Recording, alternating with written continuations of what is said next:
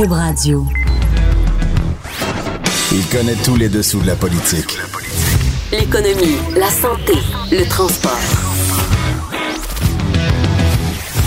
Chef du bureau d'enquête de l'Assemblée nationale. Antoine Robitaille. Là-haut sur la colline. Cube Radio.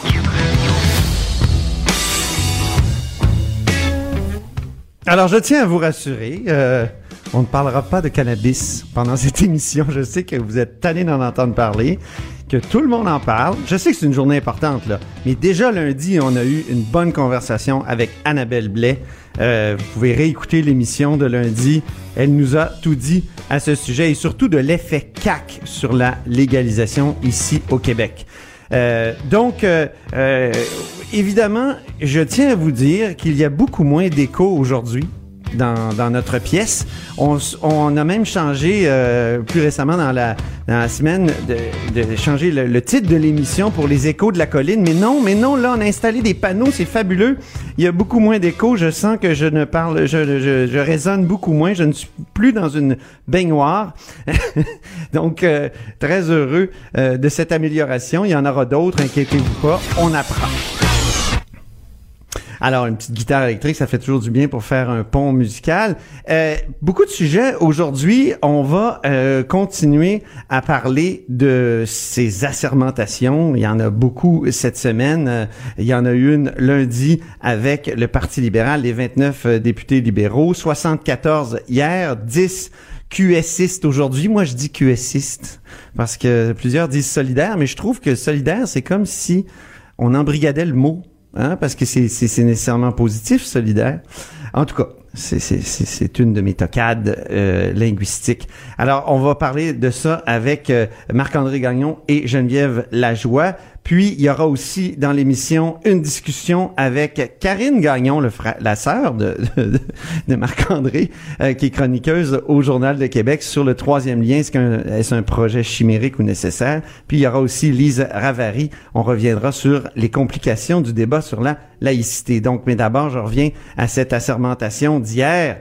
Euh, sur euh, la, la sermentation, c'est-à-dire de, de la coalition Avenir Québec. Euh, euh, Marc-André, euh, vous y étiez. Bonjour, tu y Antoine. étais. Oui, Bonjour. Marc-André. Euh, ton impression, il n'y a, pas un changement de ton important par rapport au gouvernement précédent? Ben, en tout cas, chose certaine, il y avait beaucoup d'émotions. Hein, La dernière fois qu'on s'est parlé, je disais que même les, les caquistes, à- avant le 1er octobre, s'attendaient pas à avoir une majorité aussi forte. Mais là, ils avaient devant les yeux l'image de leur très forte euh, majorité. Sur le changement de ton, euh, celui qui semble... C'est vrai que c'est comme incarné quand il y a la Ouais. sermentation. On voit, là. Ben on là. voit l'effet du, de, de- des élections encore plus concrètement parce qu'ils sont tous dans la même pièce puis dans une pièce importante du Parlement. Exact. Donc, ils, sont 74 à la CAC, donc 74 députés qui étaient là avec leurs proches, avec leurs familles, avec euh, euh, leur nouveau personnel politique aussi. hein. La salle était pleine. Il y avait de l'émotion. Sur le ton, c'est vrai qu'on peut, on, peut, dire qu'il y a un certain changement de ton dans la mesure où François Legault dit qu'il veut être le gouvernement de, de tous les Québécois. En même temps, ben, c'est dur d'être contre la vertu. Il faudra voir dans Il me semble que tous les politiciens disent ça. Ouais, effectivement, je l'ai déjà entendu aussi par le passé. Donc, il faudra voir euh, dans le temps si ça va euh, coller. Là où il y a un changement de ton, c'est que euh, M. Legault dit que pour les grands changements que son gouvernement veut mettre de l'avant, euh, qu'il demande à ses, à députés pardon, euh, d'aller chercher l'adhésion de la population à ça. Si on recule il y a de ça euh, quatre ans, quand Philippe Couillard est entré en poste, en poste, euh, il y a eu beaucoup de grands bouleversements qu'ils ont mis en branle. Euh, ils se sont chamaillés notamment dès le début de leur mandat avec les employés municipaux, avec la réforme des régimes de retraite. Il y a eu une- également beaucoup de coupures, de compressions qui ont été effectuées dans l'appareil public. Donc beaucoup de chicanes avec des syndicats, des groupes d'employés, tout ça. Est-ce que la CAC va vraiment réussir à, à faire différemment avec tous les changements qu'ils veulent mettre de l'avant? Ben c'est le temps qui va euh, nous le dire, mais euh, Ils ont beau vouloir, mais ils ont tellement promis d'affaires. Exactement. Tu sais, quand tu dis que tu veux comprimer quoi, 1,2 milliard dans, dans les dépenses de l'État juste en, en dit gaspillage puis en, en efficacité, euh, c'est sûr que ça, ça annonce euh, déjà des, des chocs. D'ailleurs, il y a, il y a une manif aujourd'hui, non, euh, de, de la CSN devant le Parlement. Déjà, il y a eu une conférence de presse hier des, des syndicats, donc. Il me semble que ça va être difficile de, de, de faire adhérer tout le monde à ces, euh, à ces changements-là. Ouais, ben comme je disais tout à l'heure, c'est dur d'être contre la vertu. Je pense que euh, Monsieur Legault, comme il le fait depuis le soir de son élection, essaie d'envoyer un, un signal euh, qui est euh, positif. Euh, euh, il, il veut incarner le, le, le- le grand rassembleur, euh, être le premier ministre de tous les Québécois, mais à compter euh, de, de demain, donc de la, de la formation du Conseil des ministres, là, c'est là qu'on va voir quel ton ils vont donner dans chacun des dossiers et c'est là qu'on va voir de quelle façon ils vont s'y prendre pour réaliser euh, tous leurs engagements et il y en a euh, une longue liste là. Moi, j'ai trouvé euh, François Legault hier, je sais pas ce que t'en penses, Geneviève Lajoie, euh, j'ai trouvé relax. je l'ai trouvé euh, même à la limite du débonnaire. On peut écouter une de ses premières phrases. Il a fait une blague euh, qui va un peu dans l'autodérision. Il me semble on avait euh, là le François Legault presque du banquet de la tribune, hein, que les gens connaissent peu. On peut écouter François Legault une de ses premières phrases hier de son discours. Vous savez, quand on a lancé la CAC il y a presque sept ans, j'avais échappé quelques mots qui ont été souvent repris en disant on verra. ben aujourd'hui, on voit. C'était quand même une bonne ligne, Geneviève, non?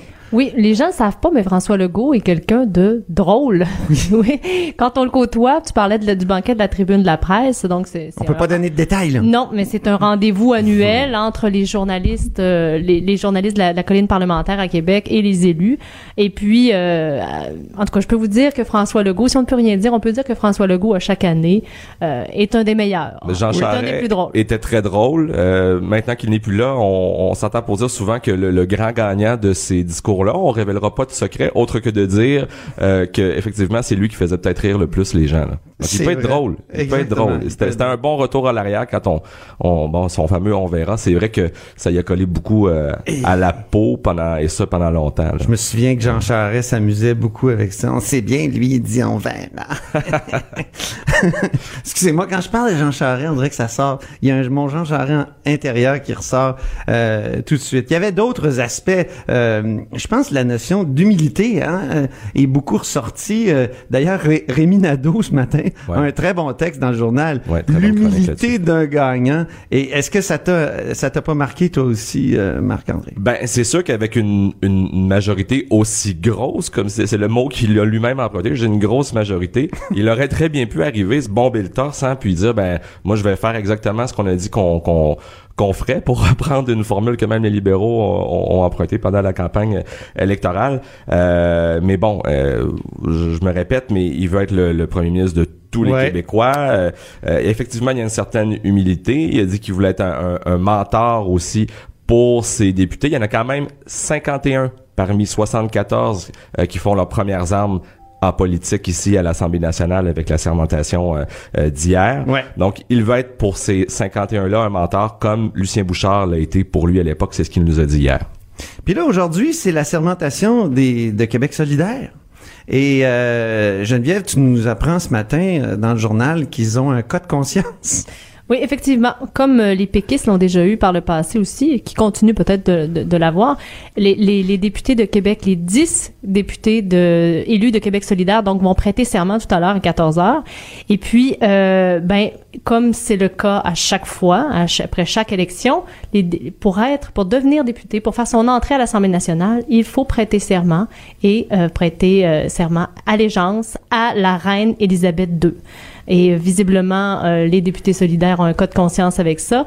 Euh, Solzadetti, euh, le, le- le député de, de Jean Lesage, me disait hier que pour lui, c'est une humiliation euh, que de que de, de, de prêter allégeance comme ça à la reine Élisabeth II. Mais il faut savoir que ça, ça, ça date du 16e siècle, en fait. D'où d'où vient ce serment d'allégeance à la reine? C'était un serment qui permettait d'interdire aux catholiques d'avoir des postes au gouvernement, en fait. Ah oui? Oui, tout à fait. Donc maintenant, c'est c'est c'est Il la- me l'a dit d'ailleurs, tu sais, je l'ai Oui. eu en entrevue tout à l'heure, c'est enregistré, là, on va le passer dans le deuxième bloc, puis il m'a parlé de ça, puis il a fait un parallèle avec le serment du test, le fameux serment du test qui empêchait ici euh, dans la Nouvelle-France conquise par les Anglais de, de, les- aux catholiques d'obtenir des, des postes parce qu'ils pouvaient pas renier leur Dieu, Oui, Euh, puis, puis quand on va sur leur, le leur site, religion. quand on va sur le site de l'Assemblée nationale, euh, on, on voit encore que et- et- il s'est imposé ce serment-là encore. On parle bien d'un le serment d'allégeance prescrit par la loi constitutionnelle donc de 1867 est exigé. Donc encore une fois, il est exigé. C'est ça qui pose problème. À chaque année, à chaque fois qu'il y a une élection, euh, par le passé, les, les- les- les députés du Parti québécois euh, étaient fort. euh, ils n'aimaient pas ça non plus prêter serment à la reine. Alors, ils il, il modifiaient un petit peu le texte où ils Il y marmonnaient. a deux serments. Oui, il y a deux serments. Il y, a- il y en a un qui, qui on, tu prêtes serment au peuple du Québec. Euh, Donc ça, habituellement, ça pose pas problème à personne. J'espère. Ben voilà. Donc c'est donc c'est le second le problème. Alors le, le, le Québec solidaire qui va donc qui annoncera tout à l'heure qu'il va déposer un projet de loi euh, pour euh, abolir ce serment là qui pose problème. Mais chose certaine, ça risque de ne pas passer comme une lettre à la poste. Euh, je vous dirais que la C'est une question constitutionnelle. Voilà. Ah, Et- que j'aime ça. et la CAQ, ben, pour avoir échangé un petit peu avec eux ce matin, la CAQ et le Parti libéral Ah oui. euh, ne sont pas chauds à l'idée. Euh, je dirais même qu'ils sont, euh, ils sont restés de glace devant, devant Mais- cette proposition-là. Ils m'ont dit tous les deux que je y a trouve que les gens de. QS et du Parti québécois ont quand même un point. Là. Il y a 83% de la population, selon les derniers sondages, qui sont contre la monarchie euh, au Québec. C'est pas rien. Ouais, maintenant, si on le met dans l'ordre des priorités, hein, les caquistes et les libéraux risquent de dire, ben pour pour nous, ce n'est pas une priorité. Euh, bon, on en parle maintenant. Là, tout le monde va prêter serment. Après ça, pendant combien de temps on va en parler encore vraiment? Même s'ils déposent un, projet de loi, euh, les solidaires, euh, ben ça risque de rester sur la table. Ça sera probablement jamais adopté. Mais une question intéressante, peut-être qu'on peut poser euh, maintenant, c'est si on doit réformer le mode de scrutin, comme la plupart des partis à l'Assemblée nationale se sont engagés à le faire, y compris le, la CAQ qui, qui est au pouvoir de façon majoritaire en ce moment, est-ce qu'on pourrait pas en profiter par la suite pour se poser ces questions-là à ce moment-là? Si on revoit la- la- le, le mode de scrutin, est-ce que après la prochaine élection, on peut se poser la question si ce serment-là a encore sa place? Je crois que l'Australie, notamment, euh, l'a l'a laissé tomber. Euh, Peut-être que c'est quelque chose qui C'est ce que les gens de Québec solidaire font valoir, ouais. Eh, eh, Exactement. C'est qu'il y en a d'autres euh, qui ont laissé tomber. Euh, mais c'est le problème avec la monarchie, moi je pense, c'est toujours ça, c'est que dans notre tête, on n'a pas conscience de vivre en monarchie. Il faut regarder nos billets de banque pour comprendre qu'on vit en monarchie. Ça a tellement, ça semble tellement ne pas avoir d'effet, mais en même temps, c'est quand on, on, on voit des trucs qui, en apparence, sont techniques comme ceux-là, celui du serment, qu'on prend conscience qu'on qu'on vit en monarchie. Et moi, la question que j'ai posée à Sol Zanetti, vous allez écouter sa réponse tout à l'heure, euh, c'est, au fond, croyez-vous en la monarchie? Il me dit, ben non. Euh, mais vous allez prêter allégeance à la monarchie, là, euh, tout à l'heure. Il dit, oui, j'ai pas le choix. Donc, vous allez commencer votre mandat sur un mensonge. Hein? D'une certaine façon, c'est une sorte de parjure. Hein? C'est, c'est terrible. Mais en même temps, euh, tu nous parles de ce sondage-là qui dit que les gens sont, sont, sont contre la monarchie, mais quand il y a eu la visite royale à Québec, Ah, les rues étaient, ma foi, mais bondées. Alors, ça intéresse quand même les gens. On dit souvent que les murs ont des oreilles. Nous, on a deux vraies oreilles à l'intérieur des murs du Parlement. 13h, 14h. Là-haut sur la colline. Ben, bienvenue euh, euh, de retour à la hausse sur la colline. Euh, les, les oreilles du Parlement, comme je viens d'entendre, c'est très drôle. ça. Euh, donc, euh, on continue avec Sol Zanetti. Sol Zanetti, qui est-il? C'est un professeur de philosophie, euh, militant autrefois à Option Nationale, puis chef d'Option Nationale, puis ensuite, lorsqu'il y a eu une fusion entre les deux partis, entre, euh, je veux dire, Option Nationale et euh, Québec solidaire, il, a été donc euh, candidat de, Québec solidaire et il a réussi à se faire élire dans Jean le Sage. Alors, je l'ai interviewé un peu plus tôt ici dans, dans notre studio et je lui ai posé toutes sortes de questions, notamment sur sa réticence à prêter serment à la reine. On peut écouter cette entrevue. Alors, à la haut sur la colline, aujourd'hui, on reçoit Sol Zanetti. Euh, Sol Zanetti, donc, euh, qui a été élu dans le comté de Jean Lesage. Sol, est-ce que c'était une surprise d'être élu?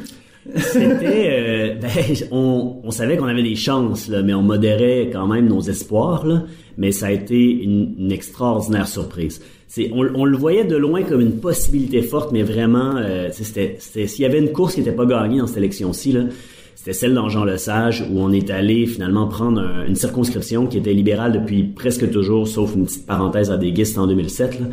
Et euh, on était là, euh, surtout comment ça s'est fait, hein, c'était serré là toute la toute la soirée. On passait de la première à la deuxième position avec plus ou moins 20, 70, 100 votes. Ça faisait combien de candidatures là, pour vous, ça?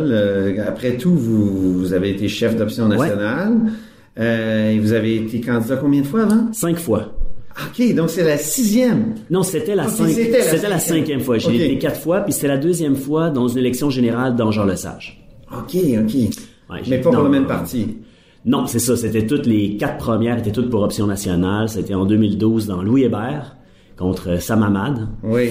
Euh, et ensuite de ça, ça a été 2014, Jean Lesage, euh, Jean Talon et Richelieu dans des partiels ensuite. Puis là, ce que je lis dans le journal ce matin sous la plume de Geneviève Lajoie, c'est que vous aimeriez ne pas prêter serment à la reine.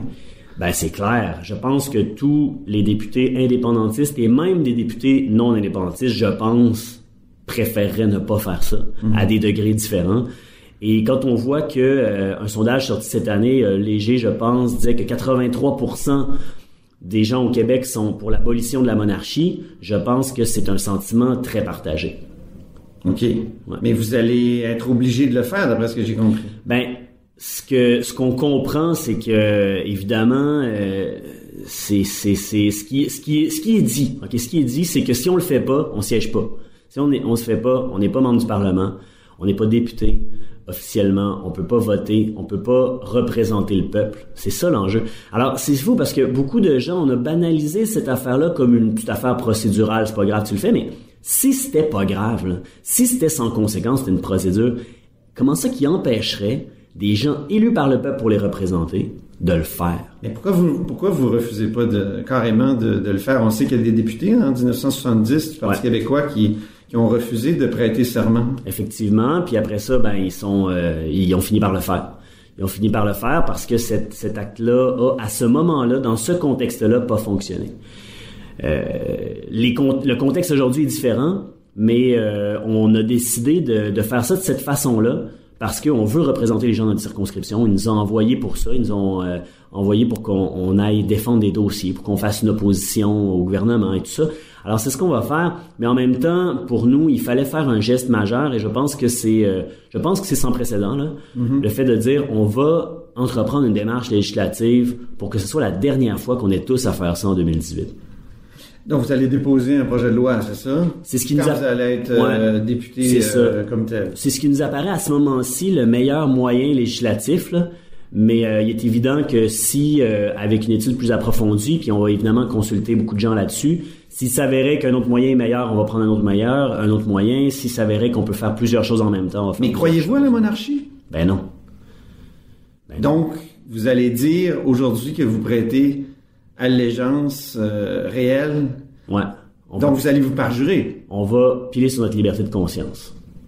Donc vous allez vous parjurer. Je vais pas répondre à ça parce que je sais pas qu'est-ce que ça veut dire exactement, puis je suis pas euh, ni constitutionnaliste ni avocat, mais euh, on va faire quelque chose que beaucoup de gens ont fait avant nous, là, quelque part. Hein? Beaucoup de mm-hmm. monde, beaucoup de monde. Même Louis Riel a prêté serment à la reine d'Angleterre. Ah bon? Ah ouais, il a fallu qu'il le fasse en, en, cachette pour pas se faire arrêter.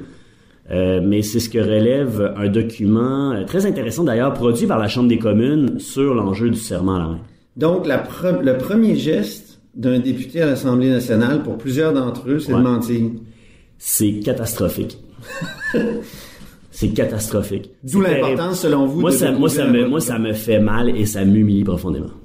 OK. Donc, c'est triste de commencer par, par une humiliation. Ouais. Donc, vous, on a un système qui est fait comme ça. Tu sais, ce qu'il faut voir, là, c'est que ce qui est hallucinant là-dedans, c'est que cette procédure-là, là, elle a jamais été voulue par le peuple du Québec. Là. Ça vient pas de nous autres. C'est une, une, une procédure qui a commencé au 16e siècle en Angleterre et qui avait pour but de faire de la discrimination envers les catholiques pour les empêcher de participer au gouvernement. C'était ça le but. C'était un but objectivement discriminatoire. C'était exactement le même objectif que le serment du test au début de la colonie ici. Ils n'ont pas pris l'idée nulle part. Là. Et là, cette tradition-là, elle a percolé dans les colonies britanniques. Aujourd'hui, l'Australie, plus avancée que nous là-dessus, a enlevé toute référence à la monarchie euh, dans, euh, dans ses serments d'allégeance. Puis au Québec, ben, on n'est pas rendu là encore, pour toutes sortes de raisons.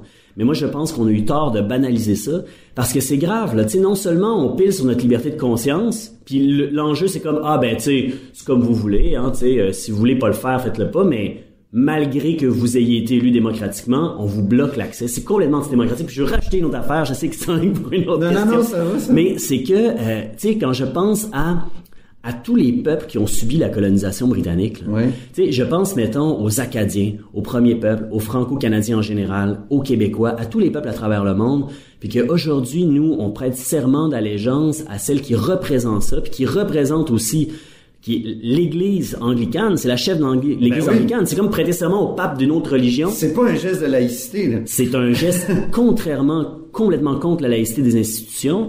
Et puis là, on fait ça. Moi, je trouve ça inacceptable. On va changer de sujet parce que. Je peux te dire Un une dernière affaire? Moi, j'en, parlerai longtemps, mais j'ai, une ou d'autres. Oui, oui, mais je te laisse. Mais juste une dernière affaire, oui. tu sais, euh, moi, j'ai... Et, je, t'ai- tutoyé, je devrais te vous voyer. Ah ben là, regarde. Euh, Il y a assez de protocoles aujourd'hui. Ok. Euh, Zachary Richard, là, Ouais.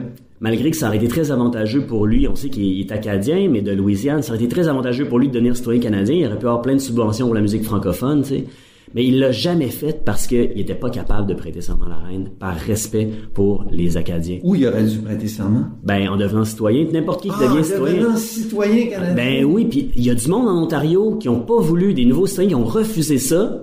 Euh, C'était-tu des Irlandais? Faudrait vérifier. Mais ils ont refusé ça, puis euh, ils leur ont cassé leur liberté de, de conscience. Je sais pas si, si c'est terminé complètement cette histoire-là, mais ça a été soulevé. Vous êtes professeur de philosophie, ça, le- depuis combien de temps d'ailleurs? Euh, 11 ans. OK. Puis, euh, quand vous enseignez, là, que- Ouais. quel philosophe vous, euh, vous préférez-vous enseigner? Pas parce que vous adhérez Ah. nécessairement à sa, à sa pensée, mais, euh, mais, mais parce qu'il vous semble le plus éclairant pour les, les jeunes. Ben, je, ce sera pas très original, là, mais je vais dire Socrate. Ah oui? Ouais, je vais dire Socrate, même si Socrate, bon, il a pas rien écrit par lui-même, certains pourront dire Socrate est un peu une, une création collective de la civilisation occidentale, etc. Mais malgré tout ça, je trouve que euh, c'est un c'est un philosophe qui, au lieu de dire ce qu'on devrait faire, m'a fait réfléchir et, et c'est par ses actions qui donne des indications sur qu'est-ce que l'éthique, par exemple. Il fait pas la morale aux autres, Socrate. Ah oui. Il fait pas la morale aux autres et euh, il agit. Et puis, dans toute l'histoire de son rapport à l'État aussi, tu sais, la, la désobéissance civile de Socrate est intéressante. À un moment donné, il y a la tyrannie des Trente qui arrive, qui lui dit Socrate, va tuer tel citoyen, puis il refuse de le faire. Et puis là, ben, euh, il, il manque de, de mourir, puis en tout cas, je sais pas, je me suis Lui, il aurait pas prêté serment à la reine. mais par contre, il a accepté, il a accepté le, euh, il a accepté le verdict qui l'a condamné à mort parce que ça venait d'une décision du peuple. Ah, donc c'est une réflexion intéressante qui nous amène à faire sur la désobéissance. Et moi, j'aimerais qu'on puisse se la poser. J'aimerais ça que le peuple québécois et ses élus se positionnent pour une bonne fois sur le serment à la reine. Je veux qu'on le fasse. Je veux que les autres partis en, en permettent ce débat-là et qu'il soit de notre bord, de, du bord de la majorité du, du monde au Québec, puis qu'on puisse après ça s'appuyer là-dessus. Ben, ça, j'aurais une autre, une dernière question philosophique. Euh, c'est, et, et quel est l'auteur du, de- euh, je veux dire, qui, qui vous ressemble le plus, dont la pensée vous, vous, vous ressemble le plus? Euh, ce serait Jean-Paul Sartre. Ah bon? Ouais, je pense que je peux quand même. J'aime pas les débats d'étiquette parce que on n'est jamais d'accord avec toute d'une idéologie Ouais. ou d'une pensée politique. Mais je suis pas mal un existentialiste là. Puis qu'est-ce que ça veut dire existentialiste? Ça veut dire que je pense que notre identité comme peuple, comme individu, est définie par nos actions. Puis elle peut changer. Et puis on n'est pas ce qu'on pense qu'on est, on n'est pas ce que les autres disent qu'on est. On est vraiment le résultat de nos actions. Et moi, je pense que ça, c'est l'affirmation la plus claire de la liberté du monde, de- des êtres humains puis euh, du peuple en général. Merci, Solzanetti. Espérons reprendre ce dialogue socratique euh, tout au long de votre mandat. Hey, Au plaisir. Au plaisir. Voilà, c'était mon entrevue tout à l'heure avec euh, Sol Zanetti. On s'excuse un peu pour le son. On n'avait pas encore mis euh, toute la, tous les panneaux euh, acoustiques. Donc, Sol Zanetti entre Socrate et Sartre. Antoine Robitaille. Le philosophe de la politique. 13h, 14h. Là-haut sur la colline. Cube Radio. On est de retour dans cette émission euh, sans cannabis. Hein. On parlera pas de cannabis aujourd'hui, non. J'ai décidé qu'on en parlait assez ailleurs. Euh, alors, s'il y a une promesse, par contre, du nouveau gouvernement ici à Québec, du gouvernement CAQIS qui fait jaser, c'est bien celle d'entamer, j'ai bien dit d'entamer, la construction du troisième lien entre la rive sud et la rive nord de Québec dans le prochain mandat. Alors, euh, j'ai voulu en discuter avec Karine Gagnon qui a publié euh, des textes intéressants là-dessus. Ça fait ça fait un an et demi que ça, ça, dure le débat sur le troisième lien ici à Québec. Alors, Karine Gagnon, elle est chroniqueuse politique, directrice adjointe de l'information au Journal de Québec. Euh, Karine, bonjour. Bonjour. Pour nos auditeurs là qui sont pas dans la capitale, pourquoi on parle d'un lien? Pourquoi ce mot lien? D'où c'est venu?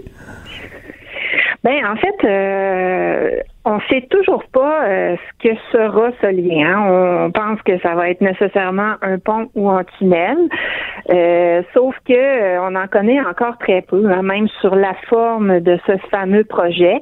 depuis quelques mois, le maire de Lévis a commencé à réclamer un tunnel carrément, mais on se rappellera que ce projet-là avait été écarté quand il y avait eu une étude qui avait été commandée par le gouvernement Couillard euh, il y a justement euh, environ ça, un an et demi, pour dire que euh, le tunnel coûterait grosso modo 4 milliards de dollars. Alors, ça avait tué un peu l'impulsion du projet, sauf que le, le, dit troisième lien est revenu dans le discours, entre autres avec la CAC.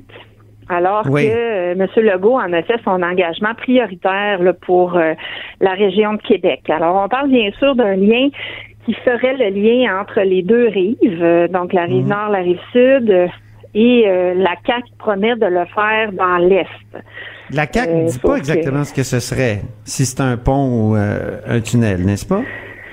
non, écoute, on en sait encore très, très peu. Hein. C'est très flou, en fait, comme projet. On ne sait pas les coûts, on ne sait pas ce que ça serait, on ne sait pas exactement où il passerait. Mais déjà, on dit qu'on on commencerait la construction, imagine-toi, dans un, dans un premier mandat. Alors, euh, ça irait vite. Là, ce qui est intéressant, c'est qu'il va y avoir toute une bataille à Québec parce que dans ton texte ce matin qui s'intitule Le poids du troisième lien, on se rend compte à quel point il y a un choc annoncé entre la ville de Québec, son maire, Régis Labaume, et évidemment le gouvernement de la CAQ. Parce que le maire Régis Labaume, là, il est pas favorable au, troisième lien. Là. Dans, dans les autres villes du Québec, des fois, on a peut-être l'impression que Régis Labaume, il aime ça, là, mais non, hein, pas du tout, n'est-ce pas, Karine? Ah non, effectivement, on n'a jamais senti qu'il aimait ça. Euh, il avait dit, là, je sais pas si tu te souviens, il y a quelques années, que qu'il ne serait pas convient à un dîner de con euh, concernant ce projet-là, que lui, il croyait pas que ça se pouvait, que ça se ferait parce que c'était trop cher compte tenu du besoin. Euh, donc, euh, même si le maire refuse de dire qu'il est contre, moi, j'ai jamais senti qu'il était en faveur de ce projet-là.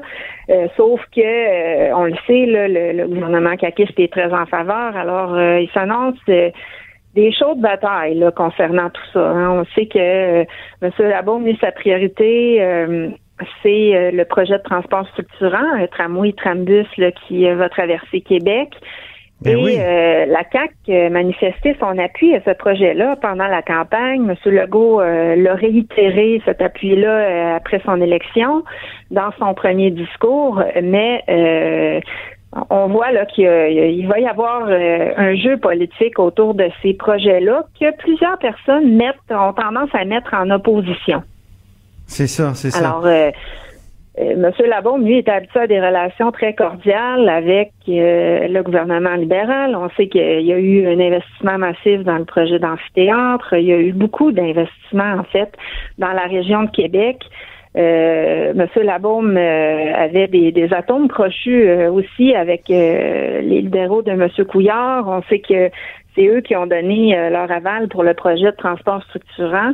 Alors là, on sent pas du tout la même chaleur hein, avec avec Monsieur Legault, son gouvernement. On n'a jamais senti qu'il y avait beaucoup de d'atomes crochus entre les deux individus et puis aussi entre des élus de la CAC de la région et euh, M. Labaume.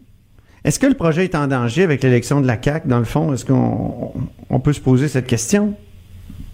Le Ben, projet de tramway, je veux dire. Surtout que euh, oui, Je, je, oui, je veux, permets-moi de on- préciser parce que je pense que je ne l'ai pas Oui. dit, mais le projet de tramway Oui, est, en- ben, est en on- danger.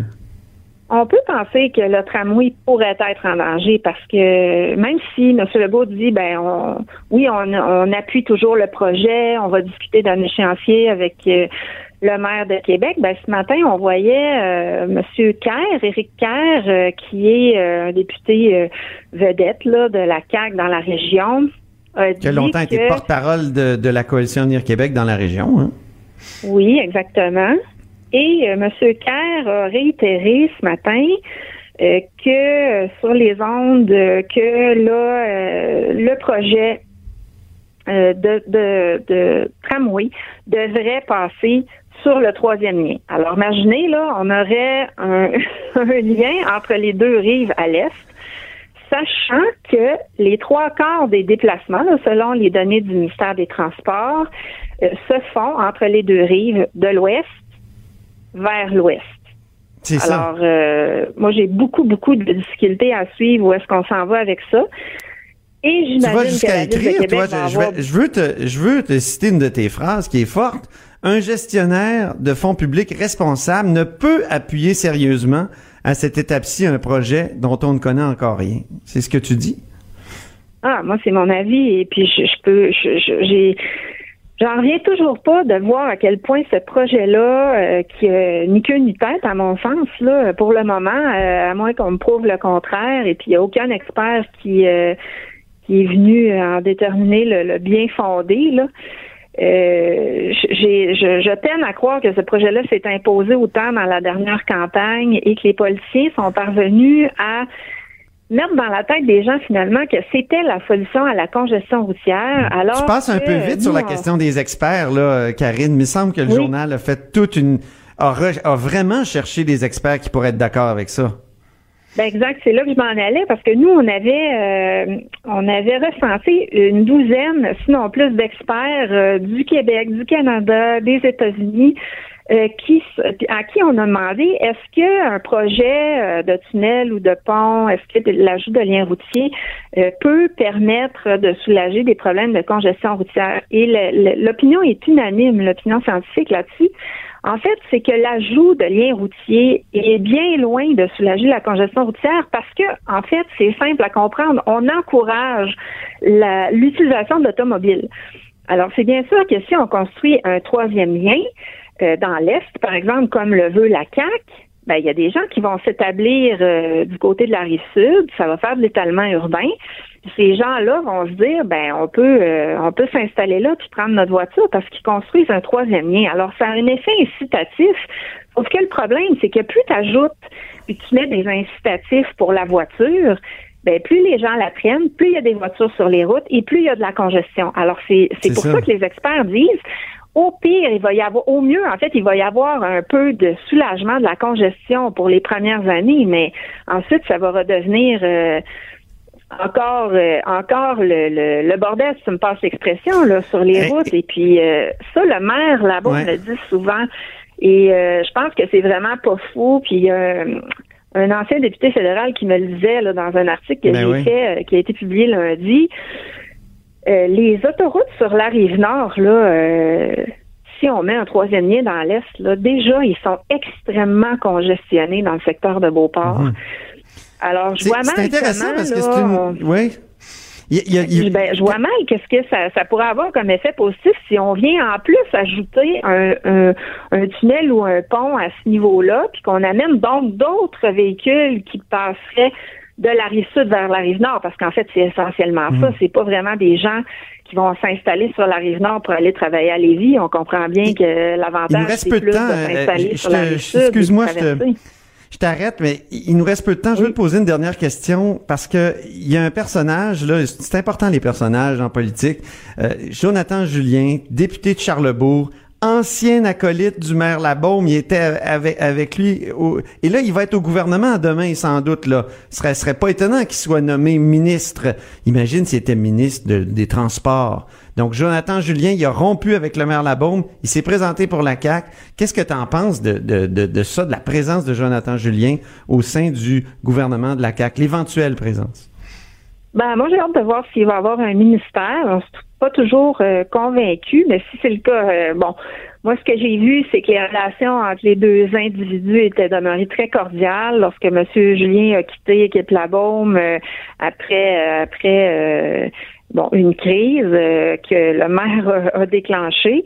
Bien, ça a continué d'être très cordial et même que M. Julien s'était positionné, et ça c'est amusant, contre une proposition de l'opposition à l'hôtel de ville euh, qui souhaitait que euh, on étudie seulement l'option d'un lien à l'est pour ce qui est du troisième lien, parce que vous savez, il y a une étude qui a été commandée. Parce que l'opposition à l'hôtel de ville, euh, elle est favorable au, troisième lien, ça faut. Ah, absolument. Elle en a fait le cœur de sa campagne. Et euh, M. Julien avait dit non, moi je pense que puis ça on parle du mois de juin, du 4 juin dernier, il avait dit non, moi je suis pas d'accord avec vous, Québec 21, l'opposition, il faut plutôt étudier l'ensemble des options, il faut pas être pressé, il faut prendre le temps d'y réfléchir. Sauf que M. Julien avait complètement changé d'idée lorsqu'il s'est présenté avec la CAC.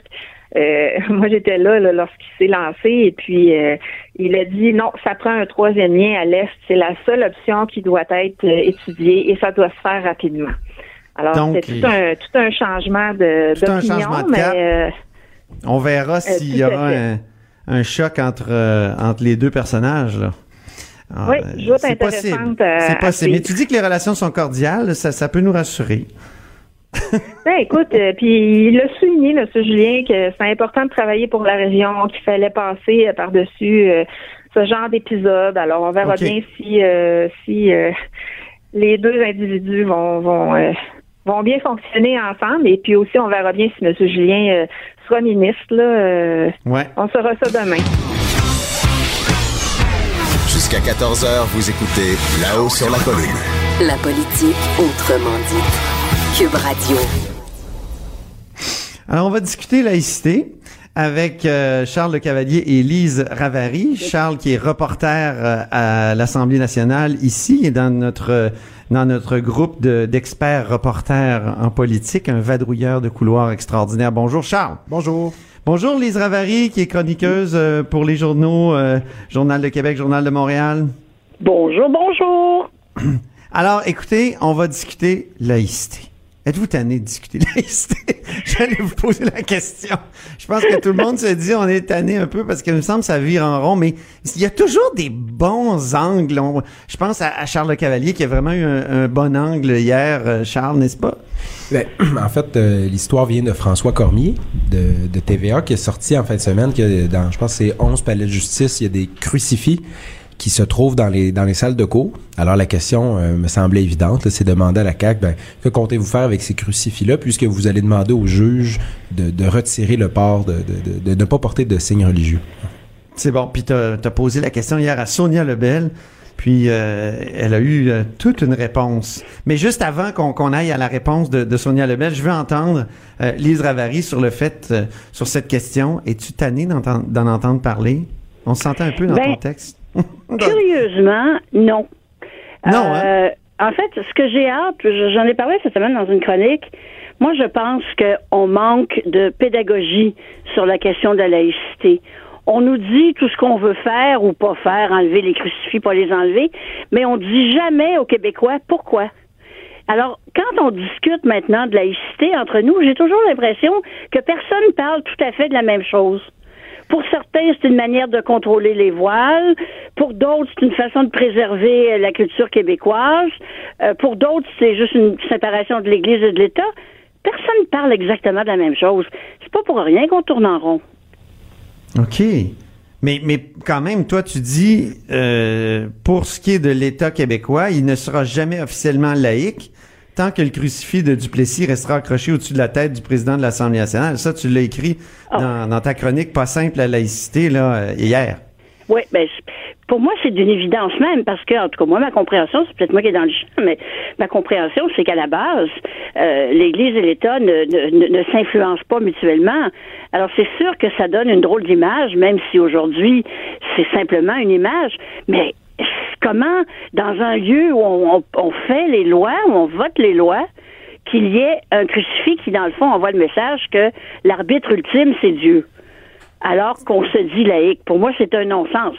On le met pas à la poubelle, on le prend, on le met ailleurs, on lui donne une belle place euh, historique avec une belle plaque, on le met derrière du plexiglas, on le nettoie de temps en temps. C'est beau. C'est parfait et ça nous rappelle effectivement que c'est une partie de notre histoire. Mais c'est clair que ça se fera pas sous la du président de l'Assemblée. Mais Charles Le Cavalier, c'est clair que ça se fera pas sous la coalition Avenir Québec, sous, dans le mandat de la coalition Avenir Québec. Je pense bien que non, parce qu'ils ont été assez clairs qu'ils voulaient garder le crucifix.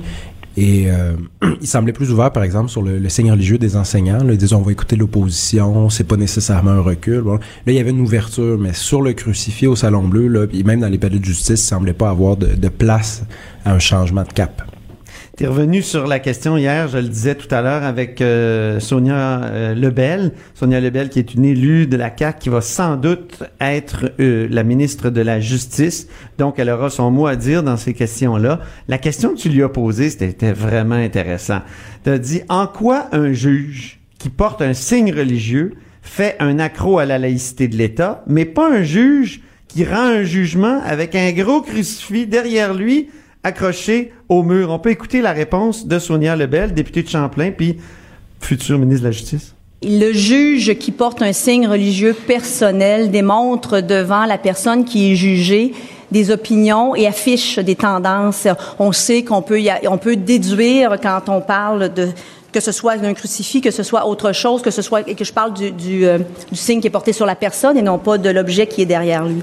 Et ce qui est important en justice, surtout quand un juge doit prononcer un jugement, doit condamner ou acquitter quelqu'un, qui doit prononcer une sentence, c'est important que le citoyen qui est devant lui n'ait pas l'impression ou et sente qu'il n'y a rien d'autre que les éléments de son dossier et les principes de droit qui guident le juge dans sa décision quand même une réponse étoffée. Est-ce qu'elle est satisfaisante? Euh, je, vais dire, est-ce qu'elle t'a surpris d'abord? Parce que je veux pas non plus t'amener à faire un commentaire éditorial, Charles, mais est-ce que ça t'a surpris? Non, pas vraiment, mais c'est... Est-ce que je peux pas dire si c'est satisfaisant ou pas? C'est clair que pour Sonia Lebel et la CAQ, le crucifix derrière le juge n'est pas religieux. Il est euh, patrimonial, mais le crucifix autour du cou du juge, lui, il est religieux. Bon, euh, Bon, certaines personnes vont. Ça a du sens quand même. Mais, mais d'ailleurs, en deuxième question, je lui ai demandé, mais pouvez-vous croire qu'il y a des gens qui vont recevoir le jugement, qui vont voir le crucifix derrière, puis eux pourraient penser que c'est religieux, puis elle reconnaît ça. Elle, elle dit c'est vrai, il y a des gens qui peuvent penser ça, mais c'est pour ça qu'il faut dire que ben ça fait partie de notre histoire les crucifix. Bon, je, voilà. c'est quand même étonnant, mais tu sais, je reviens au, au, crucifix sur le salon bleu. Euh, ouais. euh, effectivement, il y a personne qui demande de le jeter à la poubelle ou de le mettre aux ordures ou c'est vraiment de, de, par exemple Québec solidaire eux ils veulent le retirer du salon bleu mais effectivement pour le mettre en valeur ailleurs à l'Assemblée nationale. C'était une proposition de la commission euh, Bouchard-Taylor, une recommandation pour être plus précis dans mes mots. Euh, Lise Ravary, j'aimerais euh, t'entendre sur la réponse de Sonia Lebel, la réponse qu'elle vient de faire là, c'est-à-dire qu'elle a fait une distinction entre un crucifix qu'on porte sur le corps et un crucifix derrière la tête du juge. Qu'est-ce que tu en as pensé? J'en ai pensé qu'elle avait des talents de politicienne ah bon? et qu'elle essayait de ménager la chèvre et le chou, c'est-à-dire de de de pas apeurer euh, les Québécois qui sont quand même nombreux à penser que euh, il n'y a pas de contradiction entre euh, soit un parlement ou une salle de cours et un crucifix parce que tu arrives au pouvoir, tu veux quand même pas dire à tout le monde vous êtes dans le champ. Euh, et d'autre part, euh, c'était habile, mais mais vraiment, en tout cas, en ce qui me concerne, pas du tout convaincant. Là, c'est c'est vraiment couper les cheveux en quatre pour arriver à, à pas grand chose. C'est vraiment. Euh, on est dans le domaine du symbole, que le symbole soit porté sur le corps, dans le cou, sur la tête, ou qu'il soit sur le mur d'à côté, c'est le même symbole. Mais quand tu dis, Lise, qu'il faut retirer le crucifix du Parlement, puis il y en a plusieurs qui... Euh, de, de, je vais, soyons précis, du Salon Bleu euh, pour le mettre ailleurs au Parlement, est-ce que c'est pas... Euh, est-ce qu'il faudrait pas enlever plein d'autres symboles religieux qui sont reliés à, la religion anglicane dans le même Salon Bleu? Ben, j'ai regardé parce que je sais que tu as apporté ça, toi, à un moment donné, hein, sur, euh, Oui. comme point de discussion. Euh, très intéressant. Alors, je suis allée regarder le, le, le- le- tout ce qu'il y a au-dessus là, de- du fameux crucifix. Et euh, bon, évidemment, il y a une couronne qui représente euh, la, la, la, la couronne d'Angleterre. Sur laquelle il y a une croix. Euh, mais je, je n'ai pas trouvé de symbole strictement euh, protestant, comme on dit, parce que la, la religion, d'abord, l'anglicanisme, la- l'Église d'Angleterre, ce sont pas techniquement des protestants, ce sont des catholiques réformés. Hein? Juste, une, juste une petite nuance comme ça, juste pour rendre les choses encore plus simples. Et Oui, c'est ça. euh, la reine Tu fais de la euh, pédagogie, n'est là, pas- comme tu n'est pas la chef de l'Église anglicane au Canada. Elle Ah n'est oui. que chef de l'Église d'Angleterre en Angleterre. Point final. Aïe. Et en Écosse, mais là, ça, c'est une autre histoire. Donc, c'est pas, il y a, y le- la seule chose, ben, moi, je- la, la grosse couronne, là, euh, elle est, elle est bien jolie d'un point de vue esthétique, mais euh, pourquoi on fait pas un deal, on enlève le crucifix, on enlève la couronne? Ah, on enlèverait les deux. Mais là, Ben, qu'est-ce qui va rester dans, dans, dans, le salon bleu? Ben, c'est une façon de dire, nous, on fait les choses différemment, voilà. Est-ce qu'on peut avec penser... M. Zanetti qui veut faire abolir le, le serment à la reine, le serment d'allégeance. On pense Oui. tout ça en même temps. Charles Le Je Cavalier. rigole à veut peine.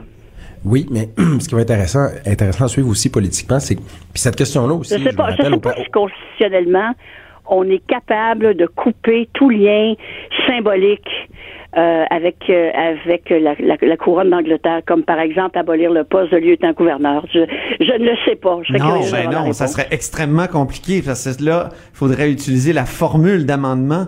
Euh, la formule d'amendement, elle est, euh, comment dire, elle, elle bétonne carrément le poste de lieutenant-gouverneur. Il faudrait avoir l'unanimité de toutes toutes les, Ah. les chambres législatives au Canada et du Sénat et de la et, et de, de la Chambre des communes à Il n'y Ottawa. a pas quelqu'un qui a déjà qui a proposé de ne Oui, juste mais on pas peut nommer ne pas en nommer un, par exemple, ou une. On peut décider de laisser le poste vacant.